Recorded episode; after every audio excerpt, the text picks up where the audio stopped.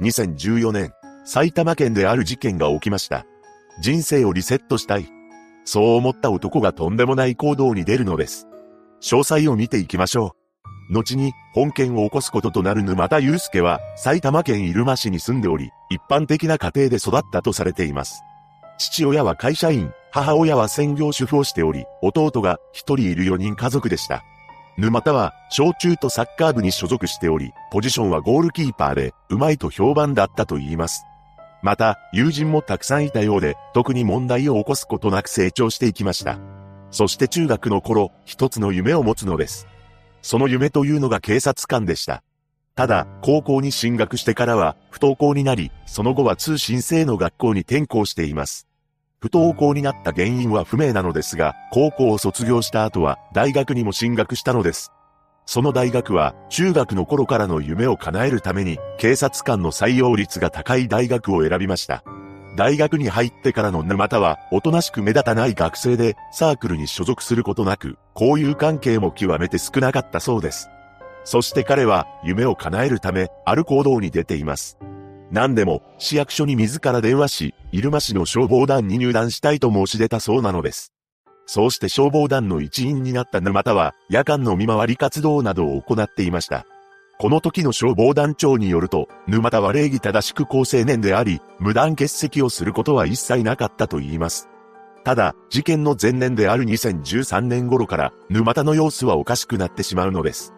この頃沼田は大学の授業についていけず、学校を休みがちになり、ネカフェで時間を潰すようになりました。大学に行かなくなったため、当然ですが、留年してしまいます。さらに、2014年の1月、沼田にとってショックな出来事が起きてしまいます。というのも、沼田には恋人がいたのですが、別れを切り出されてしまったのです。その恋人のことが忘れられない沼田は、しばらく彼女のことを付きまとうストーカー行為をしていました。さらに、沼田は近くの酒屋でアルバイトをしていたのですが、徐々にそのアルバイトにも行かなくなってしまいます。それまで1年半真面目に働いていたらしいのですが、なぜか無断欠勤をするようになり、ついには理由を話さないまま辞めてしまいました。また、大学すらも辞めようと思い、退学したいと両親に打ち明けています。しかし、両親はこれにも反対したのです。そうして大学生活もうまくいかず、恋人とも別れ、バイト先も辞めてしまい、家族との関係も悪くなったことから自暴自棄になっていくのです。そして沼田は人の死に関心を持つようになり、人が命を落とすとどうなるか記述した本や過去の凶悪事件をまとめた本を収集するようになっていきました。それらの本は警察官採用試験の本の隣に置いてあったのだと言います。その一方、本件で被害者となってしまう S さんは、沼田とは別の大学に通う大学3年生でした。彼女はとても優しく面倒見が良い性格だったようで、後輩によると明るくて何でも完璧な先輩だったと証言しています。また、S さんは自宅の近くにあるコンビニでアルバイトをしていたのですが、そこに通う70代の女性は S さんの接客態度が大好きだったそうです。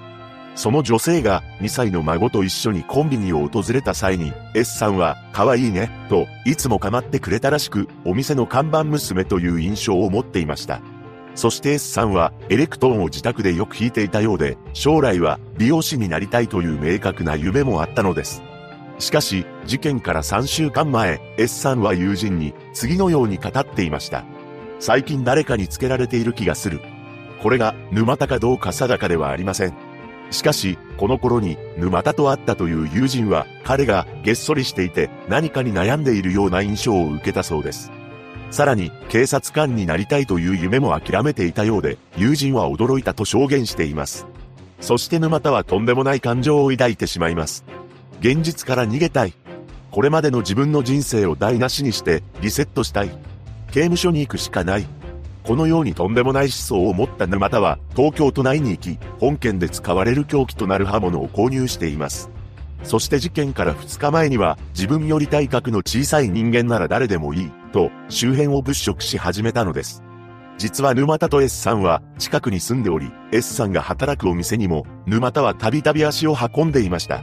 とはいえ、彼女と話したことはなく、店員と客という間柄だったのです。しかし、最悪の日が訪れてしまいます。2014年10月15日午後10時10分頃、この日は雨が降る肌寒い日でした。また、この日も S さんはコンビニでアルバイトしていたそうで、自宅では家族が待っていたのです。ただ、アルバイトは10時に終わっているはずなのに彼女が帰ってきません。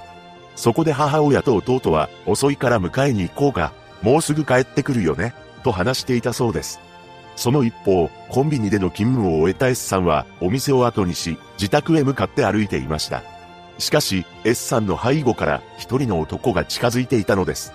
そして S さんは異変に気づき、とっさに後ろを振り返りました。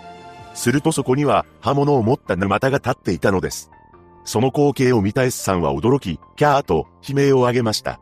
そして全速力で逃げるのですが、沼田は彼女の後を約16メートルにわたり執拗に追いかけ、あろうことか刃物を振りかざしてしまったのです。その回数は32回にも上っていたと言います。S さんは仰向けになり、何度も、助けて、と懇願したそうなのですが、沼田は、それを無視し、やり遂げるしかないなどと思いながら、犯行を続けたのです。また、現場となったのは、S さんの自宅から、わずか20メートルの場所だったそうです。その後沼田は、現場から逃走しています。そして S さんの悲鳴を聞いた近隣住民が通報を入れ、警官が駆けつけました。現場の状況確認がされ、日付が回った午前1時20分頃、捜査員らが警察署に戻ると、玄関前の段差に一人の男が座り込んでいたのを発見します。署員らはその男に、警察に御用ですか？と尋ねました。するとその男は、私がやりました、と答えたのです。そう、この男というのが沼田であり、彼は自首してきたのです。その後の初公判で沼田は人生をリセットしたかった人の命を奪えば刑務所に入れると思ったと証言し自身の刑期については20年近くなるだろうと述べています。そして被害者参加制度を利用して裁判を傍聴した S さんの父親は法廷で初めて沼田の父親と対面しました。S さんの父親は沼田の父親に対しお父さんは有期刑になると考えているのでしょうか？と問いかけます。すると証人として証言台に立った沼田の父親は、無期懲役に値する刑だと思う、と答えたのです。これに、S さんの父親は、娘を奪われた我々家族の気持ちに対して無期ということを考えてらっしゃるんですね。お父さん自身も、と話すと、沼田の父親は、人の人権を奪った人間に、人権はない、極刑がふさわしい、と改めて回答しています。その後検察側は理解不能で極めて身勝手として無期懲役を求刑し、一方の弁護側は沼田が事件後に出頭したことなどを挙げ、懲役18年が相当と主張しています。S さんの父親は沼田は極刑にならないことを前提に娘の命を奪っている。自分の命が保証された形で事件を起こしておいて、それが許されていいのか。私が20年刑務所に行くから沼田の命をこの手で奪わせてください。と涙を流したそうです。最終的に裁判長は、身勝手で生命軽視が甚だしい、計画性も強い。自首したのも、もともと刑務所に入るのが目的であり、反省に基づくとは言い難い、として、無期懲役判決が言い渡されました。沼田は、控訴しなかったため、刑が確定しています。本件で未来を奪われてしまった S さんは、家族の中で場を明るくするムードメーカーでした。彼女は頑張り屋さんで、頭が痛くても大学を休まず、お菓子教室で作ったモンブランのケーキを大事そうに抱えて持って帰ってくるような女性だったそうです。S さんが弾くエレクトーンの音も、笑う声も、今は聞くことはできません。自分の人生をリセットしたいと思った男が起こした本事件。